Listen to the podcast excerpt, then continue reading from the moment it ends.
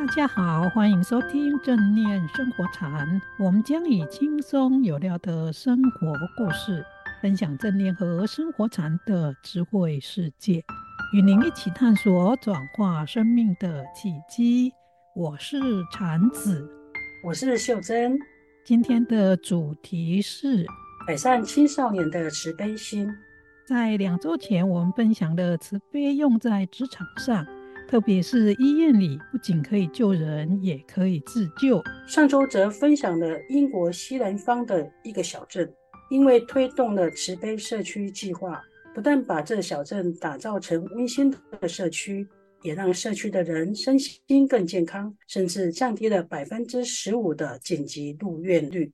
这些都是科学研究，他们证明了，如果能好好培育慈悲心，不仅每一个人身心可以更健康。职场更和谐有效率，也可以让社区更温馨，甚至减少国家健保费。从长远来说，更可以提升整个社会的生活品质。而在这一集中，我们将从脑神经科学的研究，进一步探讨慈悲心如何减少青春期青少年的暴力、校园霸凌、课堂叛逆等行为，进而提升他们的专注学习力。这真的很重要，因为青春期的小孩由于还在成长阶段，荷尔蒙加上脑神经也还没发展成熟，所以情绪容易冲动，也还无法用理性的方式思考事情。秀珍以前在医疗体系服务过，所以对青春期小孩的行为比较能够体解，但是对很多的家长、学校老师或亲友，可能都会觉得很头疼。因此，在这一集的节目中，我们会分享美国威斯康星大学 Richard Davidson 教授所做的一项研究。这研究发现了一个可以帮助家长、学校和社会降低青春期小孩引发的各种问题。秀珍，你听过 Richard Davidson 教授吗？我听过，听说他是除了卡巴金博士之外，也研究佛教禅修。特别是正念禅修和慈心观，可以如何提升教育品质和人的身心健康及幸福的一位教授。确实如此。现在在欧美以研究禅修和慈悲观造福最多人的，可能就是卡巴金博士和 Davidson 教授了。卡巴金博士是因为他创建了正念减压法，而 Davidson 教授，则是以研究慈悲观改变了心理学界和脑神经科学界而闻名。在台湾，大家对戴维森教授好像比较不熟悉耶。有可能，主要是因为有人认为他说的慈悲观与佛教禅修有关，所以学术界或教育界比较有顾忌。这跟欧美很不一样。欧美的教育界、心理学界和科学界等都很尊重科学研究。只要是严谨科学研究下得出的证据，他们就会相信，比较不会去在意他的研究是否跟佛教禅修有关。不过，Davidson 教授提出了脑神经可塑性的研究，倒是影响了医学界、脑神经科学界和欧美教育界很深。是哦，我还不知道脑神经的可塑性是戴维森教授提出来的。但我知道这个发现让后来的脑神经科学蓬勃发展。禅子老师，戴维森教授对慈悲心的研究有什么发现呢？戴维森教授做了很多的研究，也有很多的发现，已经出了好几本书。因为这一次节目我们重点放在帮助青少年教育上，我们先简介一下就好。有关慈悲的研究，下一集再做详细的说明。好。根据脑神经科学的发现，情绪是复杂的现象，是由大脑不同部分协同互动造成的。但近二十年来的科学也发现，当我们感到兴奋、喜悦、热情或帮助别人的时候，左前额叶外皮区的脑部会呈现出活跃的情况。相对的，当我们感到忧郁，悲观、紧张或退缩的时候，我们右前额叶外皮区的脑部会比较活跃；而人在心情不好也不坏的中性状态的时候呢，左右前额叶外皮区的表现就会受到个性的影响。乐观的人，左边前额叶外皮区比较活跃；倾向悲观、常有负面想法的人，则是右前额叶外皮区比较发达。如果有人左前额叶外皮区受伤，就容易患有忧郁症。这可能是左边无法平衡右边前额叶外皮区所导致的。但是从这个研究中可以知道，人的情绪与左右前额叶外皮区是很有关系的。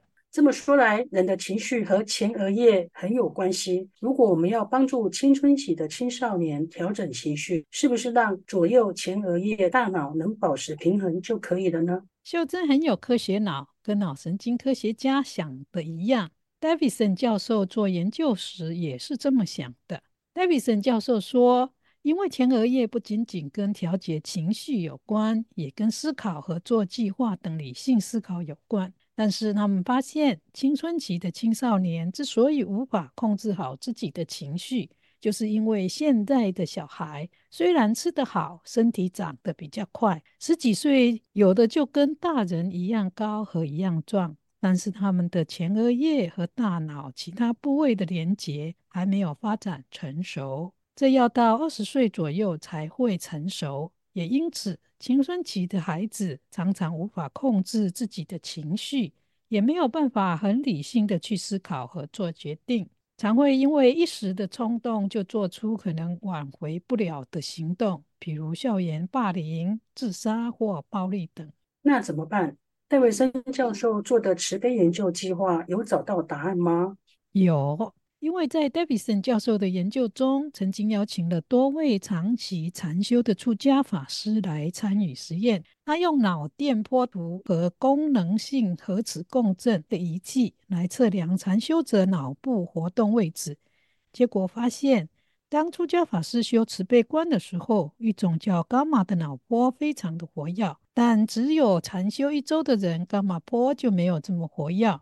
而且长期修慈悲观的人，脑部的协调度比较好，他们也比较能够控制自己脑部的活动。相对的，短期禅修的人就没有这么好的表现，而完全没有禅修的人则更难改变脑部的活动。所以，戴维森教授就是从这研究发现大脑的可塑性，也就是说，大脑是可以被训练而且被改变的。对，秀珍真厉害，一听就懂了。Davidson 教授说：“这个研究发现，人的大脑是可以被训练的，而且改变的可能不只是一时。比如说，短期的禅修者就可以改变前额叶活动，而长期禅修的人则可能长久改变大脑的结构。因此，Davidson 教授认为，这可以用来改善青春期青少年有的困扰和问题。”因为青春期的孩子，就是因为大脑自我调节的机制还没有发展完全，所以无法控制自己的情绪和冲动。如果能有方法去训练他们的大脑，可能就可以改变这一些问题。而从慈悲观的长期修行者中，他发现了这种培训大脑、创造连结，甚至改变大脑结构的可能性。于是，Davidson 教授就和一些老师及研究者做了一个社交情商的教育课程，英文称为 Social Emotional Learning，来培育青少年。哦，这课程的内容是什么呢？这课程主要包括了三个部分：第一是了解和实践自我调节情绪，同时要有同情心；第二个是开发正向的自信心。理解到自己是要终身学习的。第三是用尊重别人，建立并保持良好的人际关系。要知道公民的责任，并做出有责任感的选择。在美国各地有超过二十八万多名学童参加了这个培训课程。哇，这真不错！有这么多学童参加培训，研究结果如何呢？结果是，他们收集到了两百零七份研究报告。从研究报告中发现，受培训的学童不仅改善了社交情商的能力，学童们对自己、别人和学校的态度也更加积极，也改善了社交和上课的行为。上课时不恰当的行为和暴力攻击行为，包括霸凌，都减少了。协同也减少了学习的压力和忧郁症等情绪困扰，甚至改善了学习成绩。而且呢，这个学习成绩的改善还不是一点点，在这二十八万多名的协同中，标准化考试成绩平均提高了十一个百分点。从这个研究中，让 Davidson 教授相信，情商的改变不仅仅可以提升青少年的人品、社交能力和人际关系，也可以提升他们的智能、专注力和学习能力，因而培养出更优质的青少年。从这两百多份报告可以获得正向结果，真的不容易。特别是学童们改善了社交态度，减少暴力、霸凌。学习压力和忧郁等情绪困扰，甚至学习成绩还提高了十一个百分点，这真的是难能可贵。相信这些正向效果一定也解决了不少家庭、学校和社会的问题。确实如此，这是从 Davidson 教授他们研究慈悲后，发现大脑可塑性的原理应用在教育上创造出来的改变。当然，Davidson 教授和其他的学者专家也研究了禅修和慈悲观可以如何提升生命的品质和创造优质社会和人民。这个部分我们下一周再分享。好的，太棒了！这个研究真的让我深深感受到，慈悲真的是优化我们人生最重要的素质之一。让我们一起努力，每天实践关怀和同情别人一下。尊重别人，多一份责任心，相信这样我们也会培养出更多的慈悲心。最后，祝福大家慈悲真上，也别忘了订阅和分享我们的节目。下周见，下周见。